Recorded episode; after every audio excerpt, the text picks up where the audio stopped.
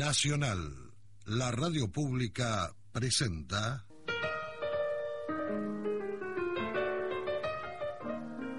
Miradas encendidas. Un programa conducido y producido por Betty Tony.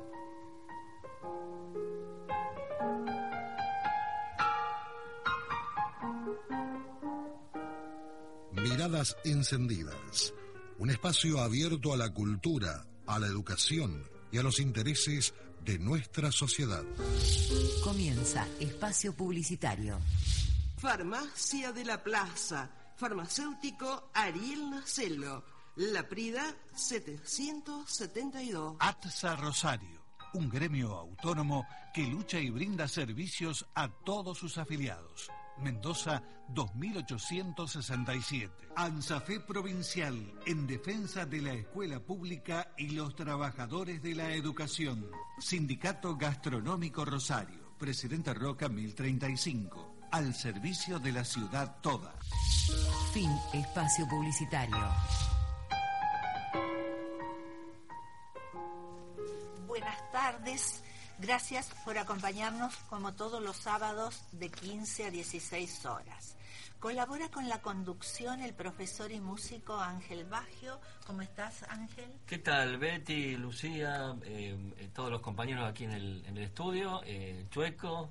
Eh, bueno, buenas tardes y es un placer estar con ustedes y con nuestros oyentes. También está con nosotros eh, Lucía Garré. ¿Qué tal, Lucía? ¿Cómo estás? Todo bien, buenas tardes a todos. A cargo el operador Osvaldo Toledo, de la locución Estela Dalla Verde, de los teléfonos Gustavo Ramírez. Gracias a todos y también a nuestros oyentes que nos acompañan sábado a sábado. Miradas Encendidas se transmite por AM 1300, FM 104.5, Internet lra5.radionacional.com.ar, Facebook Miradas Encendidas y para comunicarse con el programa el teléfono es 440 24 90. También se puede mandar mensajes de texto al celular 155 19 35 43. Y vamos ya a dar inicio a nuestras chispitas literarias con la voz de Carlos Varela en una palabra. Una palabra no dice nada y al mismo tiempo lo esconde todo igual que el viento que esconde el agua, como las flores que esconden lodo. Si como afirma el griego en el cratilo el nombre es arquetipo de la cosa, en las letras de rosa está la rosa y todo el Nilo en la palabra Nilo. El cantautor Carlos Varela y los versos de Borges encienden nuestras miradas en chispitas literarias a cargo de Lucía Garré. Gracias, Betis. Eh, hoy nos encendemos eh, nada más ni nada menos que en Rodolfo Walsh, que el 25 de marzo se cumplieron 38 años de, de su desaparición. Él es un ejemplo del periodismo militante. En el prólogo de Operación Masacre, una de sus grandes obras, expresa cómo a partir del momento en que se encuentra con ese fusilado que vive, su vida realiza un giro de 180 grados. A partir de ahí, eh, hace más profundo su compromiso con la realidad y, también desde ese momento dedica su vida a la escritura y al periodismo. Pero no a la misma escritura que venía realizando, sino una escritura comprometida con el reflejo de esa realidad en la cual las injusticias eran protagonistas. Eh, él, un 24 de marzo de 1977, dio a conocer eh, su carta abierta a las juntas militares. Lo que vamos a hacer es leer eh, el último fragmento. Él, un día después, el 25 de marzo, es cuando lo hacen desaparecer. Desnacionalizando bancos, se ponen el ahorro y el crédito nacional en manos de la banca extranjera, indemnizando la ITT y la Siemens. Se premia a las empresas que estafaron el Estado, devolviendo las bocas de expendios aumentan las ganancias de Shell y la ESO, rebajando los aranceles aduaneros que crean empleos en Hong Kong o Singapur y desocupación en la, en la Argentina. Frente al conjunto de estos hechos debe preguntarse quiénes son los apátridas de los comunicados oficiales, dónde están los, los mercenarios al servicio de intereses foráneos, cuál es la ideología que amenaza al ser nacional.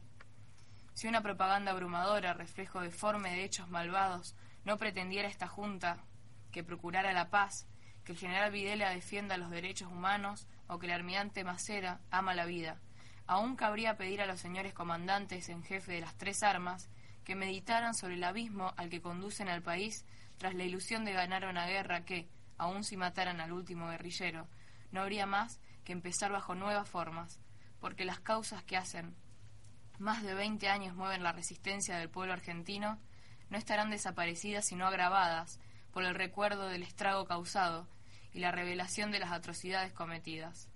Estas son las reflexiones que en el primer aniversario de su infausto gobierno he querido hacer llegar a los miembros de esa Junta, sin esperanza de ser escuchado, con la certeza de ser perseguido, pero fiel al compromiso que asumí hace mucho tiempo de dar testimonio en momentos difíciles.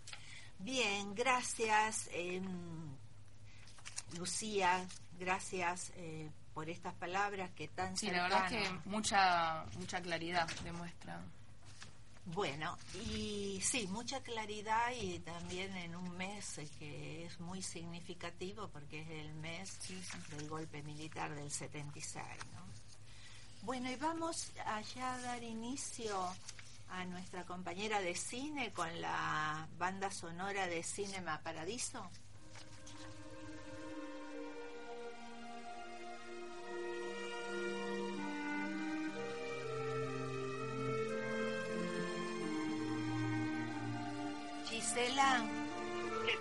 Buenas tardes a todos. Buenas tardes Betty, Ángel, Lucía. Buenas tardes a todos en el piso. Buenas, tardes a los oyentes. La recomendación de hoy es del film que se estrenó este pasado jueves en los cines del centro, en el complejo monumental, también en Sunstar, Village y Showcase, que está titulado Vicio Propio y dirigido por Paul Thomas Anderson.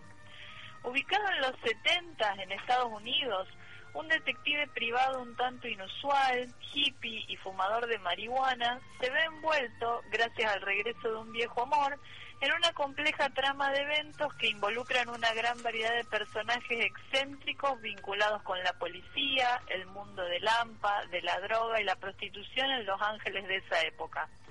El clima de época, de hecho, está excelentemente captado en el film, más allá de las vestimentas usadas por los actores y de la reconstrucción llevada a cabo en la puesta en escena, por el hecho de que representa esta tensión entre hipismo y la supuesta normalidad, representa también el difundido uso de drogas de la época y el alza de la criminalidad vinculada a ella. Este film, que está protagonizado por Joaquín Phoenix, Josh Brolin, Benicio del Toro, Reese Witherspoon, Owen Wilson, entre otros actores, es una inusual mezcla de policial negro, comedia y film de los años 70 y es claramente un excelente film que conjuga de manera exitosa registros tan dispares. Los personajes están delineados perfectamente y se vuelve evidente el cuidadoso trabajo a partir del texto literario de Thomas Pynchon del mismo título. Quizás sea un problema en el primer visionado del film poder seguir cuidadosamente la trama, considerando la variedad de personajes que la conforman y lo intrincado de ciertas situaciones. De todos modos, aunque un tanto exacerbada, esta es una característica propia del policial negro, por lo que aquellos acostumbrados al género podrán seguir los pasos de la historia sin problema alguno. Uno no puede evitar establecer una relación entre este film y el film de culto de los hermanos Cohen titulado El Gran Lebowski de 1998, protagonizado por Jeff Bridges, John Goodman y Julianne Moore. El personaje de este film, apodado Dude, que siendo un vago desempleado, fanático del bowling y fumador de marihuana, termina constituyéndose en detective en torno a una historia de secuestro y deudas, no deja de recordarnos al Doc interpretado por Phoenix en vicio propio. También resonan los embrollos en los que se ve envuelto y su manera de reaccionar ante los hechos. Quizás una gran diferencia entre ambos films pueda verse en esta historia de amor ya finalizada e idealizada entre el detective y su expareja, y en este costado más romántico y serio, ausente totalmente en el film de los Cohen. El director de Vicio Propio es el estadounidense Paul Thomas Anderson, a quien recordaremos de títulos tales como Boogie Nights de 1997 con Mark Wahlberg, Julianne Moore y Ward Reynolds, Magnolia de 1999 con Jason Roberts, Tom Cruise, Philip Seymour Hoffman y Julianne Moore, y Petróleo Sangriento de 2007 con Daniel Day-Lewis y Paul Dano, entre otros films. El protagonista indiscutible de esta historia, que cuenta con un elenco altoral de alto nivel y trayectoria, está interpretado por Joaquín Phoenix, a quien podemos recordar de numerosos títulos desde el papel clave para su carrera que interpretó en el film Todo por un sueño, con Nicole Kidman y dirigido por Gus Van Sant. A partir de ese film, Phoenix se destacó en Gladiador del año 2000, dirigida por Ridley Scott, Johnny y June, Pasión y Locura de 2005, donde interpretó el papel del cantautor Johnny Cash, y ella de 2013, dirigida por Spike Jonze. La recomendación entonces para hoy es del film Vicio Propio que podrán ver en numerosas salas en nuestra ciudad. Les recuerdo entonces el cine en Cines del Centro, en el Complejo Monumental, Sunstar, Village y Showcase. Espero que sea una recomendación que les resulte interesante y útil. Muchas gracias Gisela, muy amable y muy completa tu reseña. Bueno, muchas gracias y hasta el próximo sábado. Hasta el próximo sábado. Bien. Estás escuchando Nacional, la radio pública. La radio pública.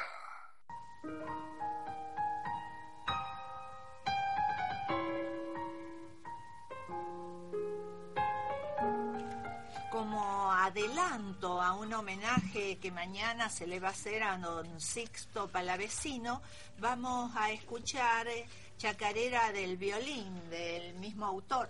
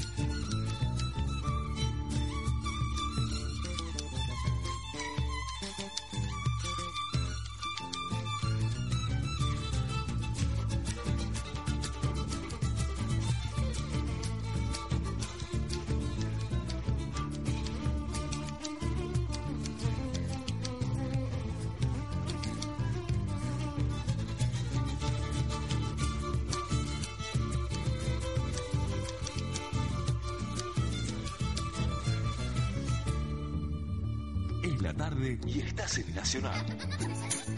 La radio pública.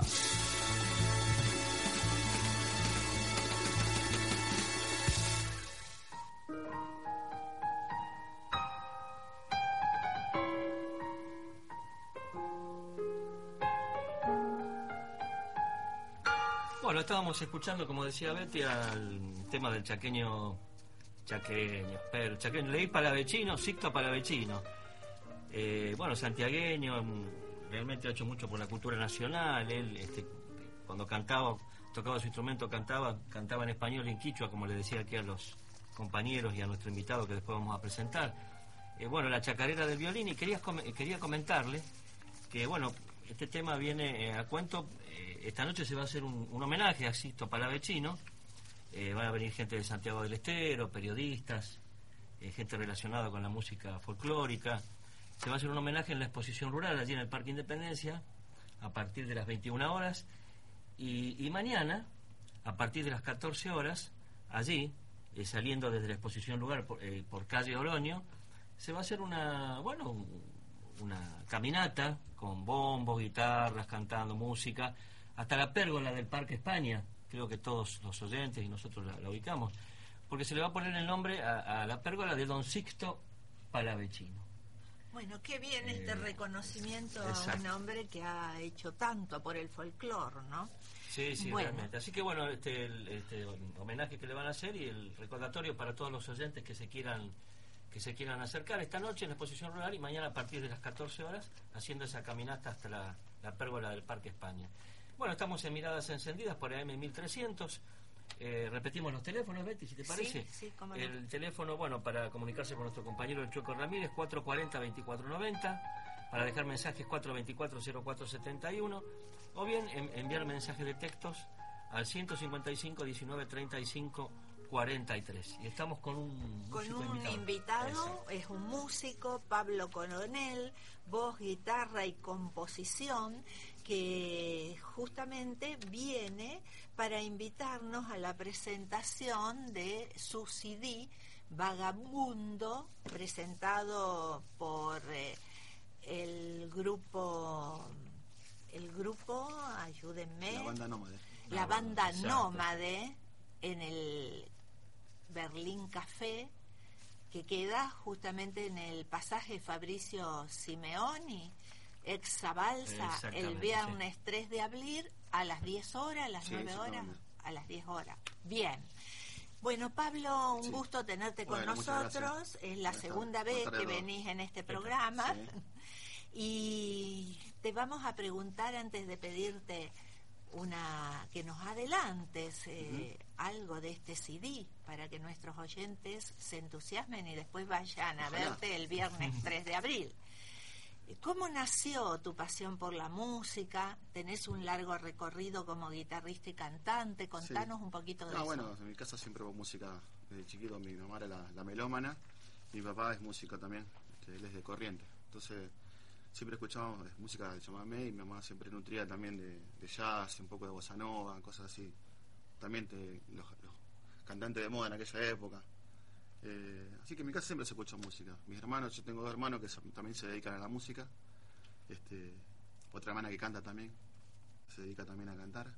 O sea que la música está siempre rondando. Yo muy chiquito ya cantaba. Claro. Y como componer también empezó muy chico, a los 15 años ya estaba haciendo canciones.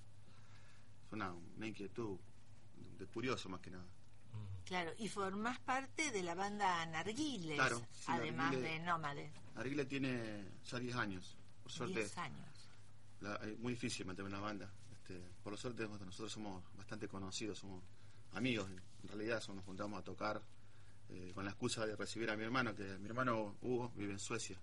Ah. tiene una banda llamada Faila en Suecia, que el año pasado vino a visitarnos acá, así que estuvo Faila recorriendo un poco los escenarios de Rosario. Junto a Narguiles. No, sí, tocamos una, una sola vez con ellos, fue muy lindo allá al lado del río. Este, y bueno, Hugo este, también fue una persona que me, me ha empujado, me ha ayudado mucho para, para que yo haga este, este sueño, que es editar un disco, algo tan difícil. Claro, en esta época. Bueno, queremos ir a la primera canción, porque nosotros conocemos a los autores y a los artistas a través de su obra. Bueno, la canción, eh, quedando una canción que a mí me gusta mucho que habla sobre esta, esta, esta a veces medio dramático, ¿no? Esta, esta, llegada de la gente que viene al interior, que quiere encontrar una vida mejor, que viene a buscar trabajo y muchas veces no lo encuentra. Bueno, esta canción habla sobre esa gente. Se llama Hombre de la Capital.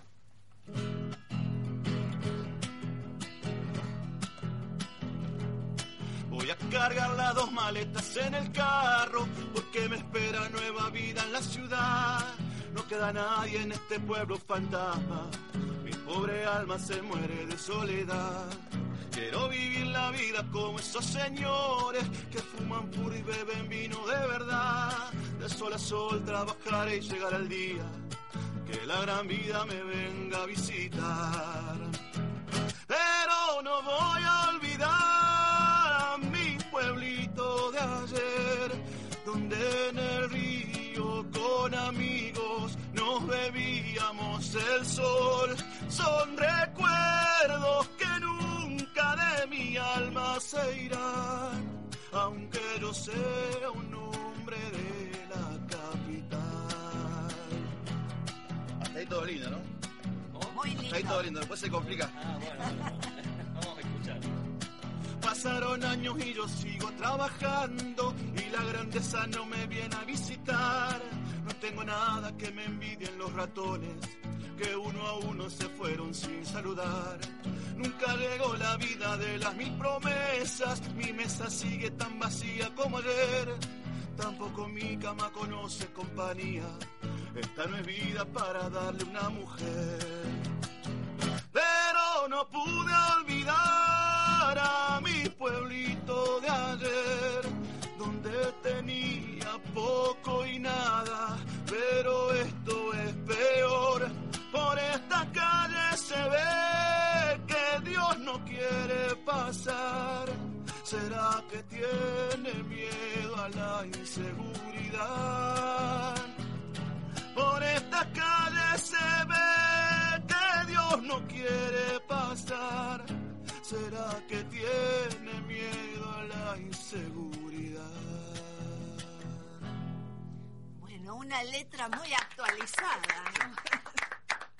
¿No? Como decía Marcelo, bueno, la segunda parte Sí, se complica, se complica Pablo. con una realidad. Pablo, Pablo, Pablo. Esta vez te contagiaste de de mí. vecino dije chaqueño, dije. Bueno, Pablo, perdón. Menos mal dijo Marcelo Palavecino. Marcelo para vecino. Bueno, yo soy la encargada de acá hacer los No, furcios no. y los cambios de nombre, pero No, me la está Marley picando de la Quieren la sacar el puesto. Me quieren sacar ese puesto que no es apetecible. Bueno, eh, la banda Nómade que te Sí. acompaña, eh, que te va a acompañar en la presentación y que Sí, supongo bueno, te la banda. Nómades son este, Lisandro Figueredo, este, bajista de Momita Peyote, una banda conocida de, Rosario también. Eh, en la producción está Álvaro Bando, eh, Norberto Bordón. En la batería está Hugo, mi hermano, que bueno, lo que decía antes, fue una persona que me ayudó mucho. Este, él está de paso, vive en Suecia, así que bueno, me va a hacer el aguante, va a tocar con nosotros, un gran baterista. Él, él tocó en la batería en Rosario Smowing, Claro. grabó el primer disco. Después, ¿quién me falta? En la guitarra está eh, Cucho Langui, Martín Langui, un excelente guitarrista de jazz. Y la flauta traversa es Giuliano Di María. Este, Bueno, entonces vamos a estar el viernes 3 de abril en Berlín Café, pasaje Fabricio Simeone, Simeoni. Simeoni, Simeone, el gran poeta rosarino, que falleció no hace mucho, ¿no es cierto? Creo que el año pasado. Bueno. Y Vagamundo, Vagamundo, los, los nombres nos determinan. ¿Por qué ese nombre? ¿Cómo lo A mí me gusta mucho la palabra, eh, más que nada me define. Yo estas canciones las compuse hace mucho ya, hace, más no mucho, hace unos años. Eh, tenía la intención de conocer un poco y bueno, me fui así a dar vueltas por donde pudiera, más que nada el norte de Bolivia, con la guitarra, me fui con nada de plata, este, tocando. Ya había tenido una experiencia más o menos de, un viajecito así. Y bueno, eh, dando vueltas un poco, un año dando, girando con la guitarra por ahí. Este, bueno, el disco anterior que no lo pude editar se llamaba Viajando en Guitarra. Este, es la misma idea. La- Claro. La, idea es esa, la idea de viajar, conocer, contar experiencias. Más que nada, es un disco que trata sobre esas cosas. Claro, nutrirse de, de la gente, Sí. ¿no? A mí me gusta mucho llegar al lugar y cuando uno llega, mucha gente mucha gente que viaja, este, saca la foto del paisaje y se va. yo me, quiero sentar con la persona en el lugar, hablar, conocer, este, saber de qué se trata el lugar, porque cada historia, cada lugar tiene su historia. Claro. Bueno, Pablo, queremos eh, otra canción, así nos entusiasmamos y el viernes 3 de abril estamos en Berlín Café a las 22 horas, pasaje Fabricio Simeoni. Perfecto.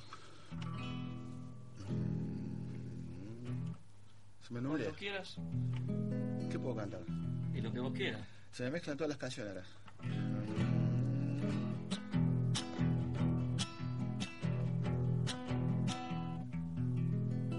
Cosa que se me hizo una chascomús. Bueno. no sé, no se me ocurre nada, estoy en blanco atrás. Las canciones son todas tuyas. Este, ah, sí, sí. Pablo. Sí, sí. Pablo. Pablo Palavecino, sí. Pablo No, si son canciones que compuse yo, este, más que nada, esa, grabar el disco era una, una, inquietud para poder mostrar lo que tantas canciones escritas, por eso no se me ocurre ninguna, tengo...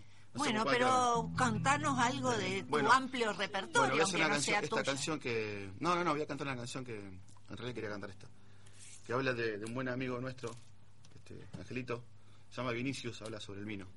¿Eh? Aclaro, Pablo, que yo te he visto cantar y te he escuchado cantar cualquier cantidad de canciones. Sí, en varios idiomas también. en varios idiomas también. esta canción habla, sobre el vino, se llama Vinicius.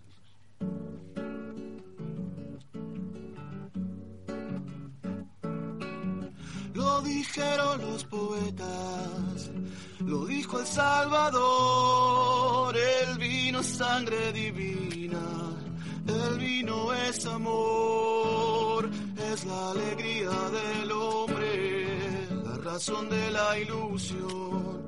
Que un día caigan las fronteras, brindemos por esa unión. El vino en la mesa amiga, el vino en el altar, enciende la lengua del hombre sé que teme hablar, hace dormir a ese músculo que llamamos ambición, cura las tristes heridas, entibia el corazón, amigos de una sola noche que nunca volví a ver. En cada copa que choque, revivir el ayer corazón se ha partido, se quedó en cada lugar, sigue brindando con ellos en la mesa de cada bar.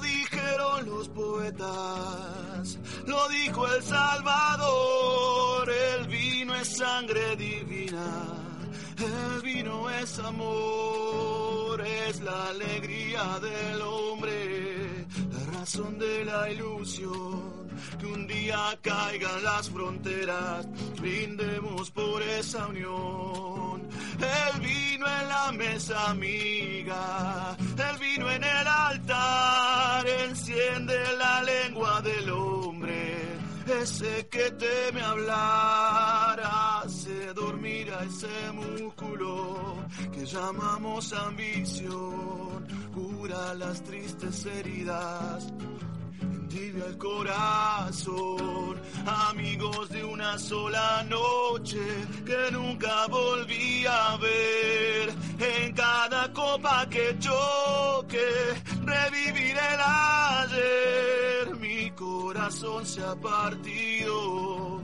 se quedó en cada lugar. Sigue brindando con ellos en la mesa de cada bar. Mi corazón se ha partido, se quedó en cada lugar, sigue brindando con ellos en la mesa de cada bar.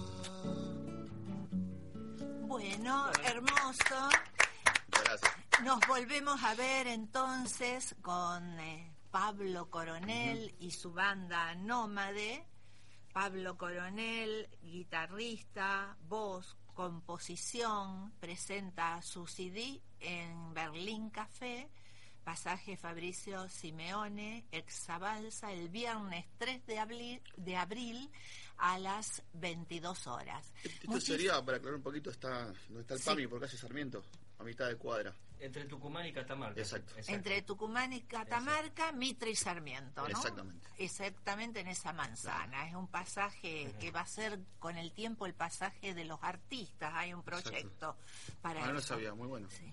Bueno, allí te vamos a encontrar, bueno, Pablo. Gracias a, todos. gracias a vos, Pablo. Gracias, gracias. por haber Y que venido. vaya todo bien, nos vamos a ver seguramente. Exacto, ojalá que, viernes pueda, tres. ojalá que puedan ir. A las 22 Están todos horas. invitados. Bueno, muchísimas gracias. Gracias la invitación a todos nuestros Gracias. oyentes.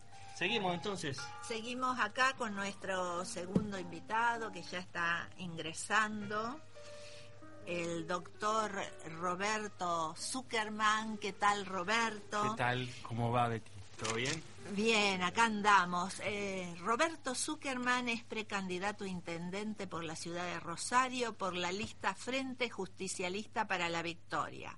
Concejal de la ciudad, abogado constitucionalista, profesor de la Universidad Nacional de Rosario, docente de la Facultad de Derecho, es jefe del ANSES Rosario.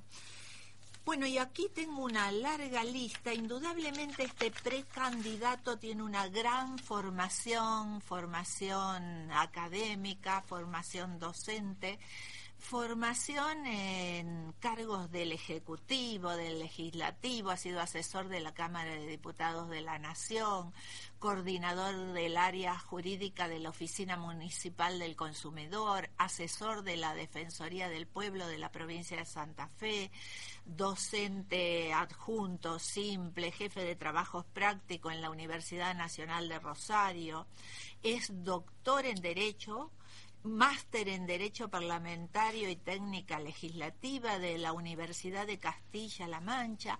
O sea que como formación tenés de todo. ¿eh? Sos un, un- viene completito este candidato para los que se quejan de por ahí, de la gente sin formación, que llega así.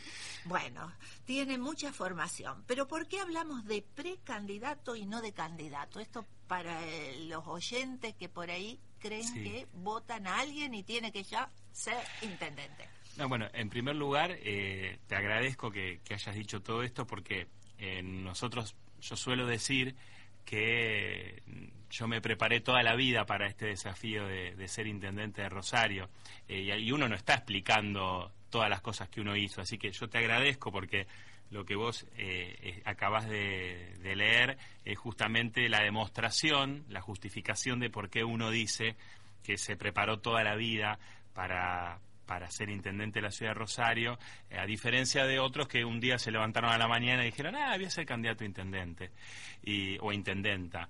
Entonces me parece que, que es importante eso, porque habla de, de la responsabilidad que cada uno tiene para afrontar las obligaciones en la vida.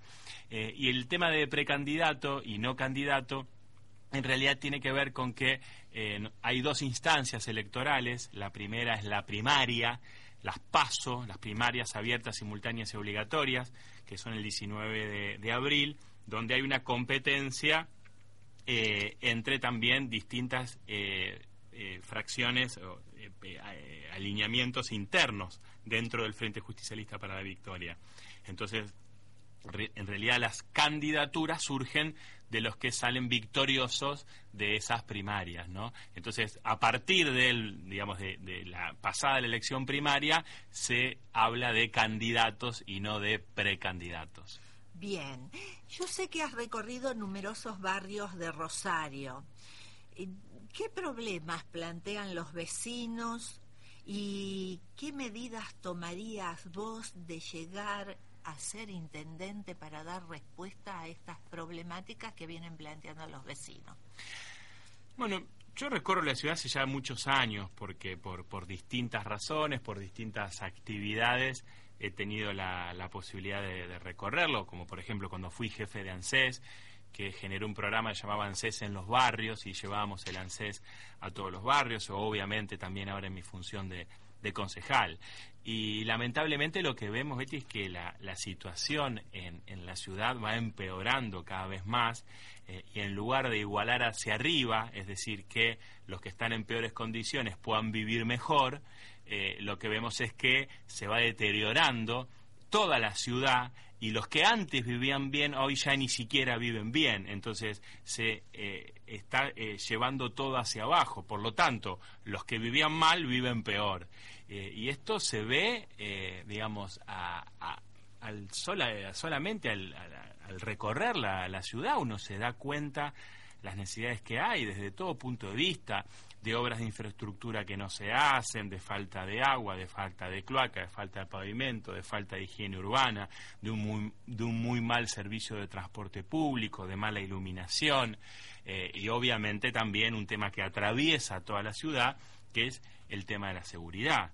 Porque si vos hoy a lo mejor tenés trabajo, vivís en una en una vivienda digna y, tus hijos van a la escuela, etcétera, igualmente eh, no podés vivir tranquilo por la inseguridad que hay, eh, bueno, eso hace que todo el resto pase a un segundo plano, es decir, eh, no, si nosotros no podemos volver a vivir en paz, si no podemos volver a vivir con, con, determinadas costumbres como las que vivíamos, que era que podamos tomar tranquilo el colectivo, más allá de que demore, y que podamos caminar a la noche tranquilo por la calle, y que nuestros hijos o nuestros familiares o nuestras esposas, nuestras hijas puedan caminar tranquilas por la calle. O si no, si no volvemos a encauzar eso y podemos ordenar la ciudad, pacificar la ciudad, eh, eso eh, realmente el resto de los temas pasan a un segundo plano. Es decir, si yo le pregunto a un vecino, ¿usted qué prefiere, vivir seguro o que la higiene urbana de la ciudad sea mejor?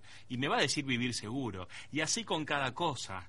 ¿Usted qué, prefiere, un mejor transporte público o poder vivir seguro? Y entonces me va a decir vivir seguro.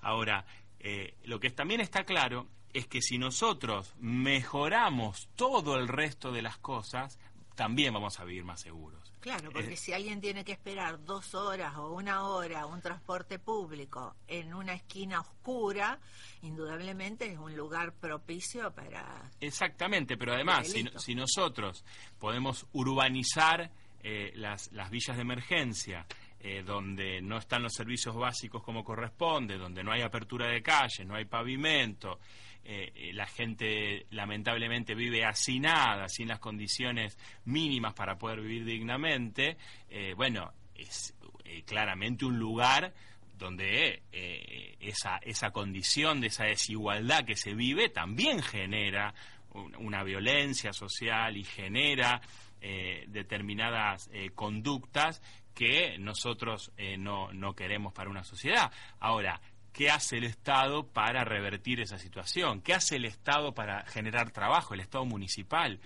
El Estado municipal eh, expulsa a las industrias. Las industrias se tienen que ir de la ciudad de Rosario por crecimiento económico. Por lo tanto, eh, eh, nuestros jóvenes se quedan sin poder ser mano de obra de esas industrias. Un trabajo genuino, porque ah, existe la precarización laboral, talleres pequeños, mm, muy chiquititos. Generalmente la precarización se da en los empleos menos calificados.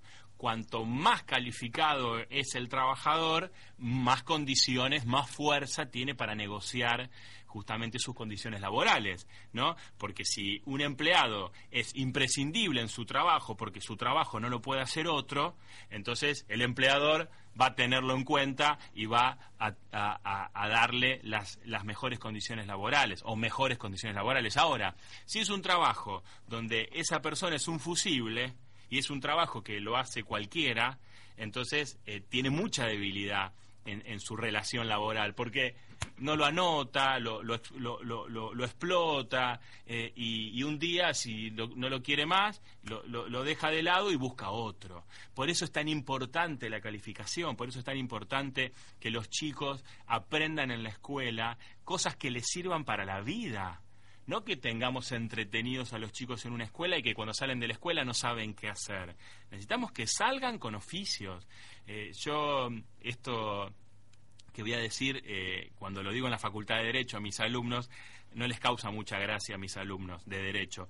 Pero como dijo la Presidenta de la Nación, nosotros necesitamos más técnicos y más científicos que abogados, contadores. Digo, esto es lo que pasa, ¿no? Nosotros eh, tenemos eh, que pensar que un país para que se desarrolle necesita técnicos, necesita científicos, necesita eh, gente, ingenieros, arquitectos, eh, biotecnólogos. Es decir, tenemos que tener mucho más de eso que de algunas carreras tradicionales, que hay muchos, y que también la pasan muy mal, ¿eh? porque un, un, abogado, un contador, hay tanto, hay tanta oferta que tampoco eh, tienen las mejores condiciones laborales. Entonces, hay que trabajar mucho eh, para lograr una, una sociedad mejor, una sociedad más igualitaria, con igualdad de, oportunidades, eh, y lamentablemente vemos que la Municipalidad de Rosario no hace nada de eso. Es más, algo muy preocupante es que se ha roto el tejido social.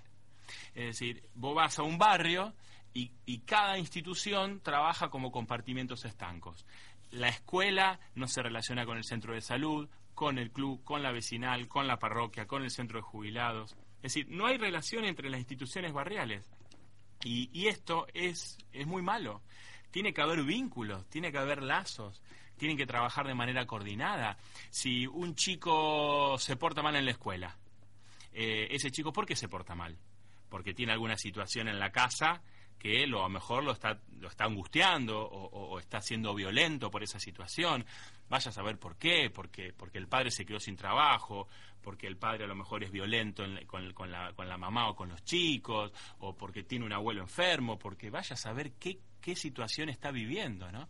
O porque hay una, una situación de acoso de otros compañeritos. Bueno, esas situaciones, si vos la trabajás de manera coordinada, si generás lazos, eh, la podés trabajar muy bien. Ahora, si, si, si no lo generás, entonces eh, no hay comunicación entre las distintas instituciones, es muy difícil trabajarlo. No solo entre las instituciones, eh, nosotros que tenemos, yo por lo menos, unos buenos años, recuerdo que mi mamá salía a la vereda y se sentaba en verano y venía la vecina de al lado, la otra de enfrente y se comunicaban todos. Es así. En ahora se meten adentro por miedo a... Nos volvemos más egoístas en un punto. Y, y lo que siempre hemos rescatado, ¿eh? claro, pero lo que siempre hemos rescatado que en los sectores donde más necesidades hay, más solidaridad hay. Ah, eso es cierto, los sectores humildes son los que más se ayudan. ¿eh? Entonces, eh, es comparto esto que vos estás diciendo. Hay que, que lo digo muchas veces, hay que volver a conocer a los vecinos de la cuadra, a los, a los vecinos de la manzana. Digo, hay que volver a tejer esos lazos que claramente eh, se, también se fueron modificando por estas, estas razones que estamos hablando. Entonces, cuando nosotros hablamos de estos temas, no hablamos como compartimentos estancos. Cuando somos críticos de esta situación de que las instituciones funcionan como compartimentos estancos porque el, Estado municipal, la municipalidad, no los nuclea, no los coordina, no los asiste, eh, en definitiva, cuando estamos hablando nosotros de los distintos temas, son todos temas que se relacionan. Cuando hablamos de la educación, de la formación eh, para, los empleados, de lo que hablamos de la generación de empleo, de las inversiones, de la seguridad, del resto de los servicios, de las inversiones, es, toda una cosa que se relaciona. Eh, nosotros si decimos que queremos generar mayor seguridad solo con una buena policía, nos equivocamos, porque no estamos trabajando sobre las causas de la violencia, sobre las causas del delito. Entonces hay que trabajar sobre todo sobre las cuestiones sociales, también hay que generar orden, porque está claro que sin orden tampoco puede haber, digamos, condiciones de igualdad, pues si vos no puedes ni entrar a un barrio a trabajar eh, eh, las cuestiones sociales porque está lleno de mafia, lleno de, de, crimen y lleno de violencia, bueno, necesitas también fuerza de seguridad que te generen las condiciones mínimas para poder entrar y mantener eh, ese orden. Es decir, hace falta todo. También lo que es cierto es que nos engañamos y creemos que solamente con condiciones de igualdad vamos a, generar esa, esa seguridad, porque lo cierto es que son procesos que se tienen que, que, interrelacionar, porque también hoy hay determinadas cuestiones de, de, adicciones y determinada complejidad social que no es cierto que los sectores eh, eh, que menos preparación tienen o que menos poder adquisitivo tienen o que menos educación tienen son los sectores más peligrosos. Esto es un prejuicio de determinados sectores más acomodados que no es así. Eh, hay muchísimos problemas de violencia familiar, de adicciones y de situaciones. No, y las bandas del narcotráfico no, no son gente muy humilde. No, no, pero aparte, lo que yo digo es que el tema no es que eh, una, un chico o una persona, un trabajador humilde tiene adicciones. No, tiene adicciones el gran empresario, el gran profesional, en, las capas medias y, altas hay situaciones de sobre la sexualidad de los jóvenes y sobre las adicciones y sobre determinadas conductas violentas que existen en todos los sectores sociales. ¿Cuál es la diferencia? Bueno, la diferencia es que un adicto con recursos económicos tiene la posibilidad de sostener su adicción de una manera distinta que alguien que no la tiene. entonces, eh, digo, no, entonces, o determinadas cuestiones se ocultan eh, o, dentro de lo que son determinados contextos sociales, eh, donde en otros lugares afloran más a, flor de piel. Entonces, digo, esto no hay que, hay una hipocresía también en determinados sectores sociales de tener la mirada sobre determinados sectores más vulnerables cuando eh, la realidad es que los que más consumen eh, drogas y alcohol son los sectores más pudientes.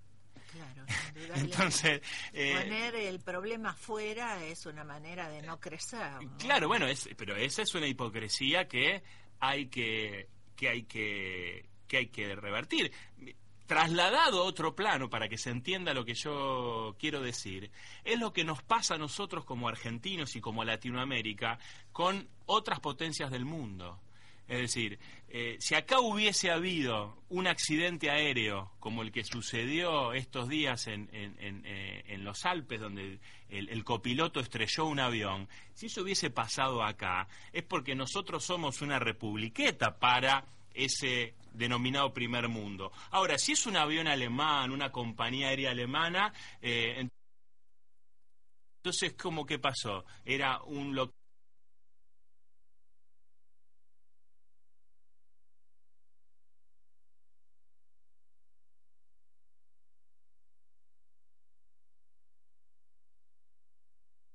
No, no puede ser que, por ejemplo, como sucede a nivel municipal, se boicotean las políticas nacionales de inclusión social o de crecimiento.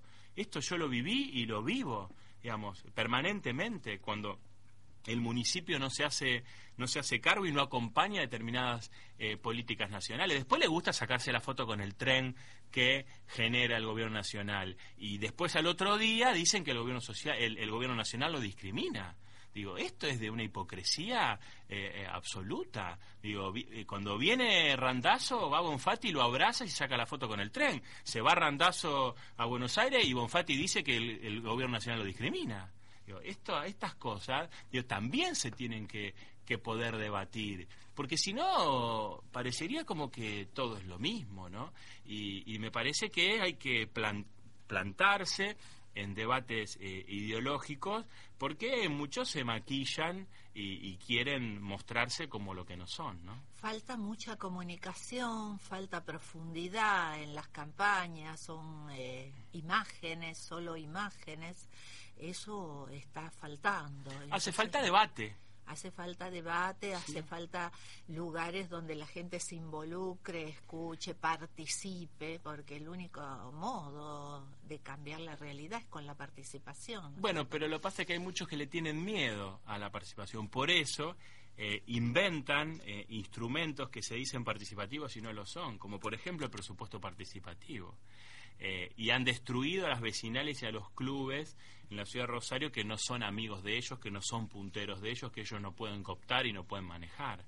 Eh, y esto también es una cosa sumamente preocupante. Eh, cómo se ha enquistado este supuesto socialismo en el poder municipal, lleno de amigos y lleno de familiares. esto es, es realmente grave. Nosotros tenemos que eh, tener la, la, obligación de gobernar con los mejores y gobernar para todos. Ellos gobiernan con los amigos para muy pocos, sobre todo para los que no necesitan. Eh, hacen inversiones y ponen dinero donde no hace falta. El que gana conduce el que pierde acompaña, pero el que conduce tiene que integrar a todos, indudablemente. No, puede hacer un gobierno solo para unos pocos. Y bueno, pero es que es así. El mapa de la ciudad para la Municipalidad de Rosario es muy pequeño. Es muy pequeño. No tiene en cuenta las problemáticas de cada lugar. Pero además porque ni siquiera eh, se toma el trabajo de ir a recorrer la ciudad. Porque si vos recorres la ciudad con las necesidades que hay, bueno, te puedes volver a tu casa o volver al Palacio de los Leones y seguir decidiendo en favor de los que no necesitan. Porque si no, digo, no es no tener la más mínima sensibilidad social. O sea, si, si viene la intendenta conmigo y recorre Ludueña como yo recorrí ayer, y ve las necesidades que hay en Ludueña, y se vuelve a su casa o al Palacio de los Leones, y decide hacer la, la remodelación de la Plaza San Martín y gastar 20 millones de pesos en una plaza que no lo necesitaba, yo no sé cómo hace para dormir tranquila. Digo, si vos no asignás los recursos donde más se necesita, donde más urgencia hay, digo, ¿para quién gobernar? ¿Para gente que no necesita que, vos hagas ese tipo de inversiones en ese lugar? me parece que esto es lo que hay que ver. ¿Cómo hacemos para vivir en paz si los lugares donde más presencia del Estado hay, el Estado, eh, el Estado eh, donde más presencia del Estado se necesita, el Estado no está? Claro, indudablemente. El tema tremendo que se ha desmadrado totalmente, yo entiendo que es muy global y que es de las grandes ciudades y, que también es de todo el mundo, pero Rosario es eh, ya incontrolable. Porque no está dentro de su ADN ocuparse de esa problemática. La intendenta no habla de la inseguridad, no habla de todo lo que pasa. Eh, porque es una delegada del gobernador, es la primera dama política del gobernador, y ella va y corta la cinta con el gobernador y se siente cómoda en ese rol, no se siente cómoda en el rol de representar a los rosarinos y representar los problemas más importantes que tiene la ciudad. Eh, es la comodidad de gobernar dentro del palacio, ¿no? Y no estar en cada lugar, en cada espacio de la ciudad. Bueno, lamentablemente tenemos que ir cerrando. Perdóname, Betty, Roberto, el, bueno, el nombre de la lista donde van a estar ustedes antes de que terminemos con nuestro programa de hoy y el número para competir en, en las pasos. ¿El nombre de la lista? Sí, el nombre de la lista es Frente Justicialista para la Victoria, es el frente. Eh, dentro de, de, ese frente nosotros hay, digamos, como formamos parte de toda la línea provincial, la línea se llama eh, Primero Santa Fe, eh, el nombre, el número específico de la lista no me lo recuerdo, pero igual, como está la foto en la boleta, eh, pueden ver la foto y además al que me acompaña en mi lista de concejales, que es Alberto Muñoz, que es mi primer candidato a, concejal. Bueno, cerramos los ojos y hacemos un paréntesis hasta el próximo programa. La vida poblará ahora nuestras infinitas miradas que volverán a encenderse el próximo sábado a las 15 horas. Gracias, Zuckerman, Roberto, gracias a todos y feliz fin de semana. Bueno, y muchas gracias a ustedes.